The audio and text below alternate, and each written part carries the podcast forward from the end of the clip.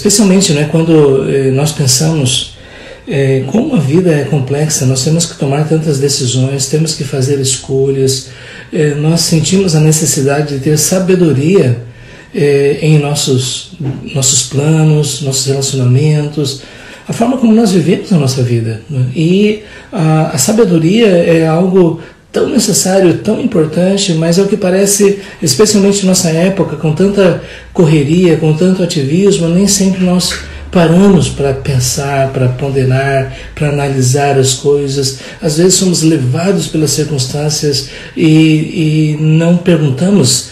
Isso é algo sábio, isso é algo que é, agrada a Deus e, eh, e, nós precisamos de sabedoria. E o, e o, apóstolo Tiago disse: quem não tem sabedoria, peça a Deus, que a todos dá liberalmente. Mas nós precisamos reconhecer a importância da sabedoria em nossas vidas. Nós não podemos nos deixar levar pelas, pelas ideologias, pensamentos, conceitos que estão presentes no mundo e, e que tantas vezes nos distanciam realmente da palavra de Deus. Inclusive, quando a gente pensa na nossa época, a gente vê é, tanto materialismo, tanta secularização, até mesmo o ateísmo, é, tantas pessoas que não acreditam mais que existe um propósito, que Deus existe, que Ele guia as nossas vidas, que Ele tem um plano e que nós precisamos nos alinhar com esse plano para experimentarmos essa vontade de Deus que é boa, perfeita e agradável. E mesmo aqueles que dizem conhecer a Deus, são levados pelas circunstâncias. Eu costumo até dizer que até muitos cristãos seguem a filosofia de Zeca Pagodinho, deixa a vida me levar. E simplesmente não param para pensar, para analisar como nós estamos vivendo e o apóstolo Paulo, em Efésios capítulo 5, ele diz: Vejam prudentemente como vocês andam, analisem o que vocês estão fazendo, porque nós só, só temos uma vida para viver, que ela seja vivida na presença de Deus, dentro da vontade de Deus. E para isso nós precisamos de sabedoria. Gostaria de começar né, meditando é nesse texto é, de Provérbios, capítulo 1, verso 6. Na verdade, Provérbios é um dos livros onde nós temos uma fonte inesgotável de sabedoria. Mas Provérbios, capítulo 1, verso 7 diz: O temor do Senhor é o princípio do saber, mas os loucos desprezam a sabedoria e o ensino. Nós vamos orar e pedir que Deus nos dirija nesse momento. Pai, obrigado, Senhor, por tua palavra, obrigado por esse momento e a nossa oração é esta nos dá sabedoria, Senhor, que sejamos sábios na tua presença. Nós te pedimos, ó Pai, em nome de Jesus. Amém. Ah, ok. Então, é, quando nós, nós é, pensamos né, nessa questão é, é, da sabedoria, nós precisamos lembrar desde já não é, que existe uma diferença muito grande entre ser sábio e ser esperto. E infelizmente hoje em dia nós vemos pessoas que usam seus, seus talentos, suas habilidades, sua inteligência para fazer aquilo que é mal, para desobedecer a Deus, para é, é, distanciar é, as pessoas da vontade de Deus. E aqui está. É, o princípio do temor, aliás, o princípio da sabedoria é o temor do Senhor. O que significa a palavra princípio? Ela é usada aqui realmente no sentido do início. E eu creio que deve ser entendido nesse aspecto, né, de que a, a, a, se nós quisermos a base, os fundamentos da verdadeira sabedoria, nós precisamos reconhecer que a base, o fundamento é o temor do Senhor. Você não vai encontrar sabedoria sem o temor do Senhor. Porque se você não levar Deus a sério e não crer na Sua palavra e não levar a sério as suas ameaças e as suas promessas, então aquilo que você vai fazer é moldado pela sabedoria dos homens. E eh, o próprio apóstolo Paulo diz que Deus apanha os sábios na sua própria astúcia. Então, é, por isso é tão importante né, que nós tenhamos a, a, consciência de que nós precisamos de sabedoria e essa sabedoria ela tem o seu fundamento, a sua base, a sua origem no temor do Senhor. Por isso que é tão importante nós compreendermos o que é o temor do Senhor. E aqui no livro de Provérbios, desde o início, o que nós vemos é que nós estamos prontos a receber o ensino do Senhor. Nós estamos prontos a sermos instruídos pela sabedoria de Deus. E nós também é, não vamos desprezar o ensino, nós não vamos desprezar a sabedoria. E o que a gente observa hoje em dia é isso: tantas pessoas que às vezes ouvem um conselho, ouvem uma orientação e dizem, ah, deixa para lá, tanto faz, eu não estou nem aí. Tem até uma, tem uma música antiga que, é, que tinha esse nome, né? Eu, eu não estou nem aí. Então, é, é, por isso que nós precisamos é, lembrar né, que o tolo, o louco, despreza a sabedoria. E, e, e se nós quisermos então é, é, viver de forma sábia, nós precisamos cultivar o temor do Senhor. E por isso eu gostaria de falar, ainda que brevemente, né, sobre esse tema que ele é tão, é, é, é, tão forte tão intenso nas Escrituras. Nós vemos que o conceito do, Senhor, do temor do Senhor está presente de Gênesis a Apocalipse. E, uh, e às vezes nós ficamos perguntando não é, o que é o temor do Senhor? E eu já vi até algumas pessoas dizendo assim: olha, temor do Senhor não significa que você tem medo de Deus, significa que você tem um respeito, você tem uma reverência por Deus. Você já deve ter ouvido essa explicação. E em parte isso é verdadeiro, porque o temor do Senhor é a consciência da realidade de Deus, da presença de Deus, da ação de Deus e, e, da verdade de Deus. Então, eh, o temor ao Senhor significa uma consciência profunda que Deus é real. E é por isso que nós olhamos para Deus e nós é, nos, é, nós nos curvamos diante da sua grandeza, da sua majestade, é, do seu poder. É? Então, ah, quando nós pensamos né, nessa, nessa questão né, da, do temor do Senhor, eu gostaria de lembrar que nas próprias Escrituras, às vezes até a palavra temor e tremor estão associados. E por isso o apóstolo Paulo diz: desenvolver a vossa salvação com temor e tremor. É? Então, é, e é isso que nós, nós precisamos lembrar. É que porque nós conhecemos a Deus, porque nós reconhecemos que Deus não somente é amor, bondade ah, e compaixão, Ele também é justiça, verdade, santidade. Então nós reconhecemos que se nós não tivermos o, tivermos o temor do Senhor, nós podemos nos expor à sua disciplina, ao seu juízo, e há um sentido verdadeiro, então, que o temor inclui sim um, um elemento de medo. Medo no sentido de dizer assim: se eu não temer o Senhor, Deus pode é, é, impor sobre mim a sua disciplina, a, a, e, e isso é algo muito sério. Quando nós entramos eh, no Novo Testamento, algumas pessoas, não, mas esse é o Deus do Velho Testamento, o Deus do Novo Testamento é um Deus de amor. É, um Deus de amor. Eh, mas ao mesmo tempo, olhe para Jesus, você vai ver, Jesus entrou lá no, no templo e expulsou os cambistas. Vá para o livro de Atos Apóstolos, Analisa e Safira achavam que podia, podiam, eh, podiam mentir contra Deus e eles, eles foram expostos à ira e aos julgamentos de Deus. Por isso que o, é, o conceito de temor do Senhor envolve a consciência da presença, da glória, da majestade, da santidade de Deus. Por isso que eu gostaria não é, de, de dizer não é, que eh, se nós realmente eh, levamos a sério quem Deus é, e procuramos viver a vida na perspectiva daquilo que Deus revelou a seu respeito, então nós estamos começando a cultivar é, o temor é, do Senhor. Então, veja, aqui eu gostaria né, de mencionar algumas questões. E, em primeiro lugar, eu mencionei logo, logo no início, o temor do Senhor é a consciência da presença de Deus. É, o apóstolo Paulo em Romanos, no capítulo 1, ele diz, uh, ele diz, uh, está vendo algo? Uma mensagem aqui? Ok, eu estou vendo uma mensagem aqui, mas, uh, tudo bem.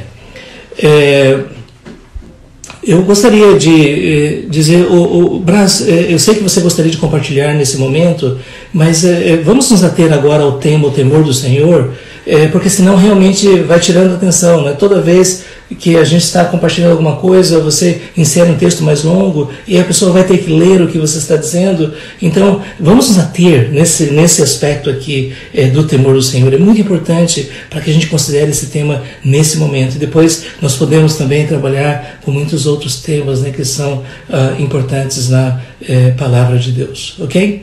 É, nesse momento agora eu queria pedir, né, se você tem alguma pergunta, algo gostaria de esclarecimento, fique à vontade, né, mas não vamos produzir textos mais longos, né, porque isso realmente pode atrapalhar um pouquinho a percepção das pessoas que estão acompanhando é, o estudo.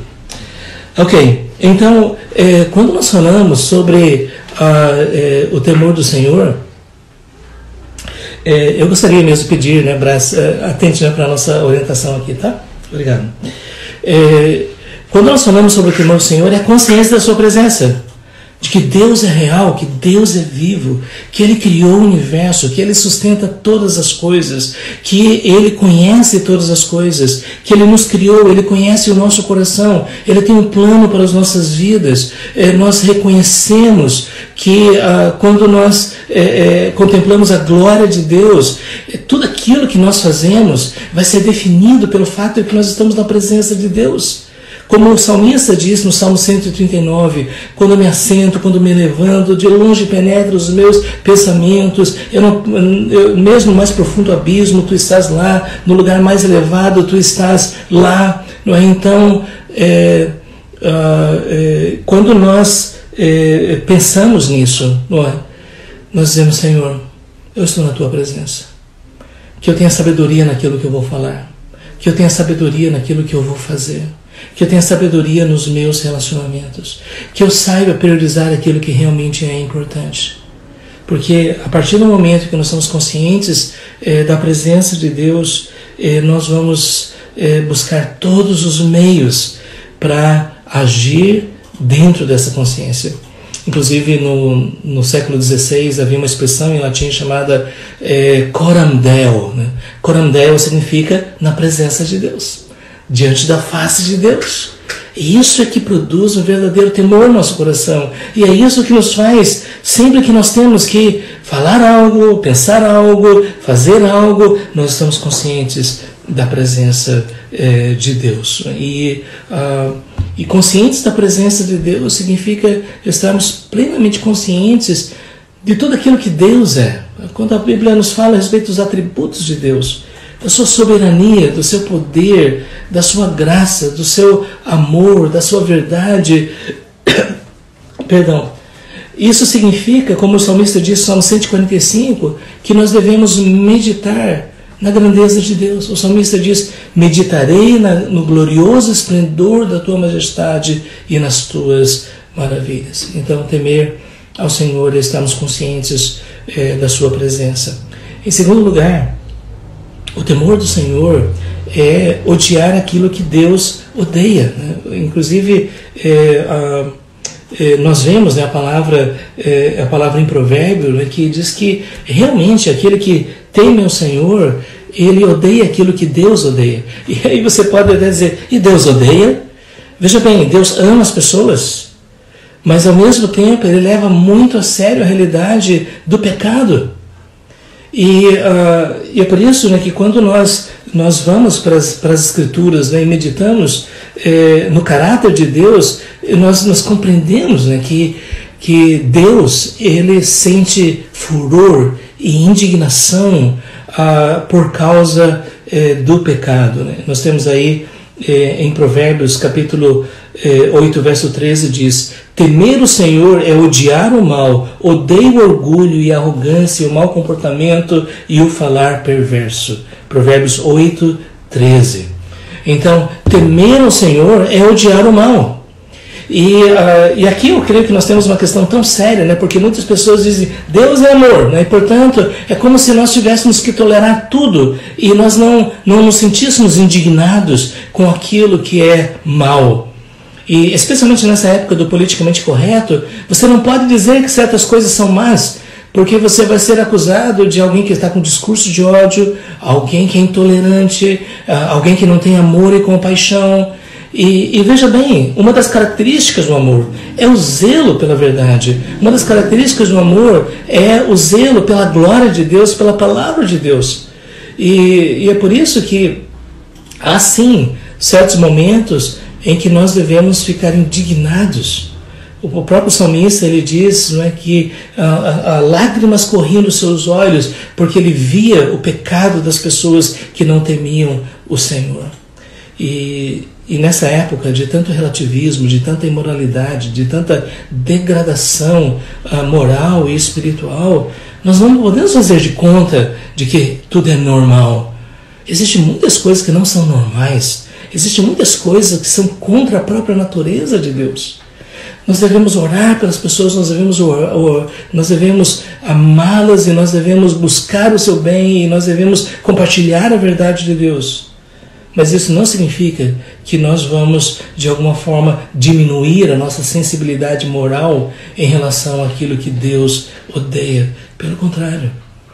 Ah, eu diria não é, que a pessoa sábia ela tem uma sensibilidade muito mais aguçada, porque ela percebe que o pecado é destruidor, o pecado escraviza, o pecado faz mergulhar as pessoas na dor, na angústia. E se não houver arrependimento e fé, se não houver salvação, o pecado vai levar ao sofrimento eterno.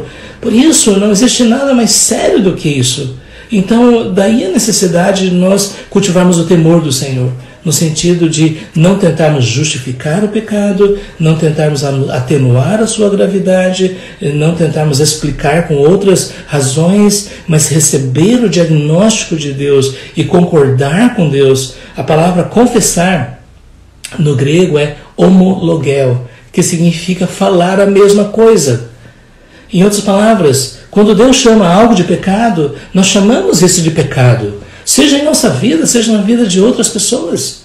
Nós reconhecemos essa realidade e nos entristecemos profundamente e pedimos perdão ao Senhor para que Ele nos purifique, nos lave, nos restaure. Não há sabedoria no pecado. O pecado é uma loucura. O pecado é destruidor. E é por isso que se você realmente teme o Senhor, você vai pedir ao Senhor, ao Senhor, não nos deixes cair em tentação mas livra-nos do mal. Sabe, às vezes o raciocínio do inimigo é: não, pode pecar, depois Deus perdoa. Eu uma vez até ouvi uma frase dizendo assim: o meu trabalho é pecar, o trabalho de Deus é perdoar. E eu espero que a pessoa tenha dito isso na brincadeira, porque se ela realmente acredita nisso, ela está caminhando para uma eternidade de dor, e sofrimento e angústia longe de Deus. O temor do Senhor é odiar o mal, o orgulho, é a maldade, Hoje nós estamos vendo uma nova geração de líderes que parecem apresentar arrogância, orgulho, autossuficiência, que buscam, é, buscam algum tipo de veneração, de, de valorização no sentido de, oh, esse é o meu líder, esse, e coisas desse tipo. A Bíblia diz que aquele que é, se exaltar será humilhado, aquele que se humilhar será ah, exaltado.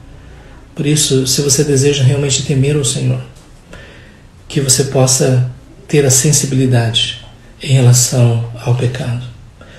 E isso só é possível quando nós cultivamos maior comunhão com Deus, quando nós meditamos mais na palavra de Deus, quando nós deixamos que essas verdades elas operem poderosamente em nossas vidas. E isso só acontece quando nós já temos a experiência do novo nascimento. O Espírito Santo já veio fazer morada em nós. É o Espírito Santo que nos convence é, da realidade dos nossos pecados. É o Espírito Santo que se entristece quando nós pecamos.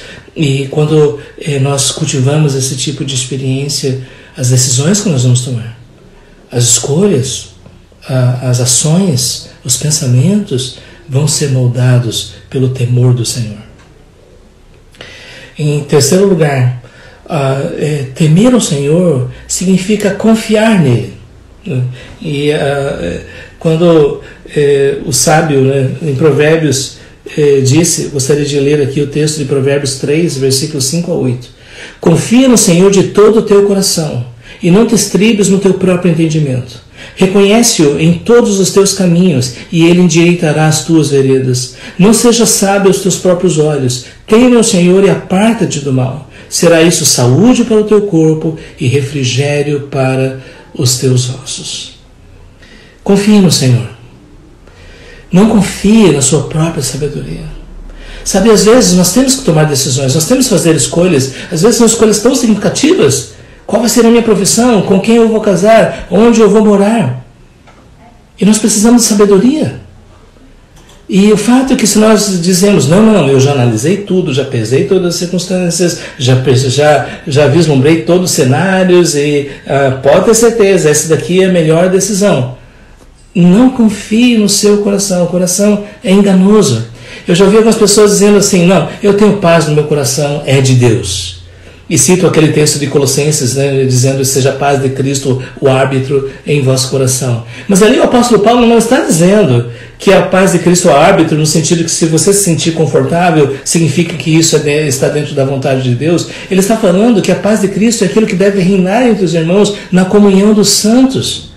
Porque se você medir a vontade de Deus pela, por essa percepção de, de tranquilidade, dizendo é de Deus, tome cuidado, porque o coração é enganoso. Especialmente quando nós queremos muito alguma coisa, a gente tende a passar por cima dos sinais vermelhos que Deus acende, dizendo não, cuidado, não é isso, e a gente tenta justificar e dizer, não, não, eu estou com paz, isso é, isso é da vontade de Deus. Não que você possa confiar na palavra de Deus, na verdade de Deus, na fidelidade de Deus. Ele prometeu que vai nos dirigir, ele prometeu nos conduzir no seu caminho, e ele nos garantiu que a vontade dele, através das palavras do apóstolo Paulo, é boa, perfeita e agradável, e não existe nada melhor do que estarmos no centro da vontade de Deus. Então confie no Senhor de todo o coração. Não tenha receio de confiar no Senhor. E confiar no Senhor significa confiar na Sua palavra, confiar nas Suas promessas, confiar na Sua verdade, sabendo que Deus não é homem para que minta, nem filho de homem para que se arrependa. Se Ele prometeu, é certo que fará. Agora, certifique-se que você está entendendo bem as promessas e que essas promessas se aplicam realmente a você. Mas confie no Senhor, não se apoie no seu próprio entendimento. Aqui ele diz: reconhece-o em todos os teus caminhos. Interessante, né? Que nós temos esta, uh, esta passagem né, que diz assim: agrada-te do Senhor e ele satisfará os desejos do teu coração. O texto não está dizendo agrada ao Senhor, ele está dizendo agrada-te do Senhor. Porque quando você encontra em Deus a perfeita alegria, satisfação e felicidade, quando você diz que Deus é suficiente para você, e que o fato de você ter comunhão com Ele, experimentar a Sua presença, o seu amor é mais importante do que tudo. Quando nós fazemos de Deus a fonte da nossa alegria, da nossa satisfação, as demais coisas Deus acrescenta. E nós recebemos como as demais coisas, mas não como a essência. Nós Agradecemos quando Deus dá e agradecemos quando Deus não dá, porque o mais importante é a comunhão com Ele. Então, reconhecer a Deus em todos os seus caminhos significa levar a Deus a sério em tudo que você faz. Seja na sua família, no seu trabalho, nos seus relacionamentos, no seu ministério que você desenvolve dentro da igreja, esteja consciente do caminho de Deus. Com que você possa reconhecer Deus presente, dirigindo e orientando a sua vida dentro da sua perfeita vontade. Quando você faz isso, você está dizendo, Senhor, eu não confio na minha própria sabedoria, guia os meus passos, toma pela, toma-me pela mão. E uma questão muito importante é, nunca tente justificar o mal, porque até o, o, o, o texto de Provérbios diz aqui, não seja sábio aos teus próprios olhos. E teme ao Senhor e aparta-te do mal. Não existe sabedoria em justificar o pecado. De vez em quando nós vemos pessoas dizendo assim: Senhor, é da tua vontade que eu faça isso, e às vezes é uma coisa que Deus já revelou claramente que não é da sua vontade.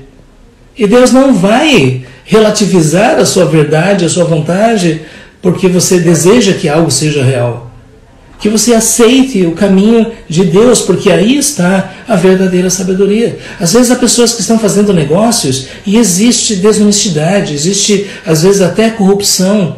E as pessoas dizem, mas Senhor, tu sabes que eu preciso tanto. É? é, uma vez eu ouvi até alguém dizendo assim, mas a gente precisa entrar no esquema, senão a gente não cresce. Dizer, é melhor você ter pouco e ter paz na presença de Deus. Isso é sabedoria do que você ter muito e não ter paz. Daí a importância de nós reconhecermos a Deus em todos os nossos caminhos, nos apartarmos do mal. Inclusive o texto diz: Isso será saúde para o teu corpo e refrigério para os teus ossos. É interessante que na Bíblia muitas vezes nós vemos essa, eh, essa verdade né, de que a desobediência afeta até a nossa saúde. Como o salmista diz: Envelheceram os meus ossos to todos os dias. Porque o pecado nos afasta de Deus, da presença de Deus, da bênção eh, de Deus. Então confie no Senhor. Reconheça que você depende dele. Sabe, algumas pessoas Diz: fui eu que trabalhei, fui eu que conquistei, fui eu que comprei. Deixa eu dizer algo para você.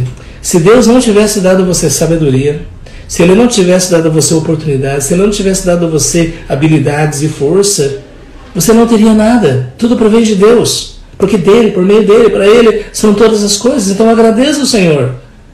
Que você possa reconhecer, Senhor, eu dependo de Ti a cada momento. Jesus disse: sem mim nada podeis fazer. Nós dependemos de Deus. E ao mesmo tempo, que você possa constantemente dizer: Senhor, eu quero ser sábio na tua presença. Não permitas que eu venha me eh, distanciar de ti. Como nós precisamos de pessoas sábias nós precisamos de líderes sábios, nós precisamos de, de pais, mães sábios, eh, nós precisamos de cristãos sábios. Que Deus nos conceda a verdadeira sabedoria. E a verdadeira sabedoria está nesta fonte, o temor do Senhor. O temor do Senhor é o princípio do saber, é o princípio eh, da sabedoria.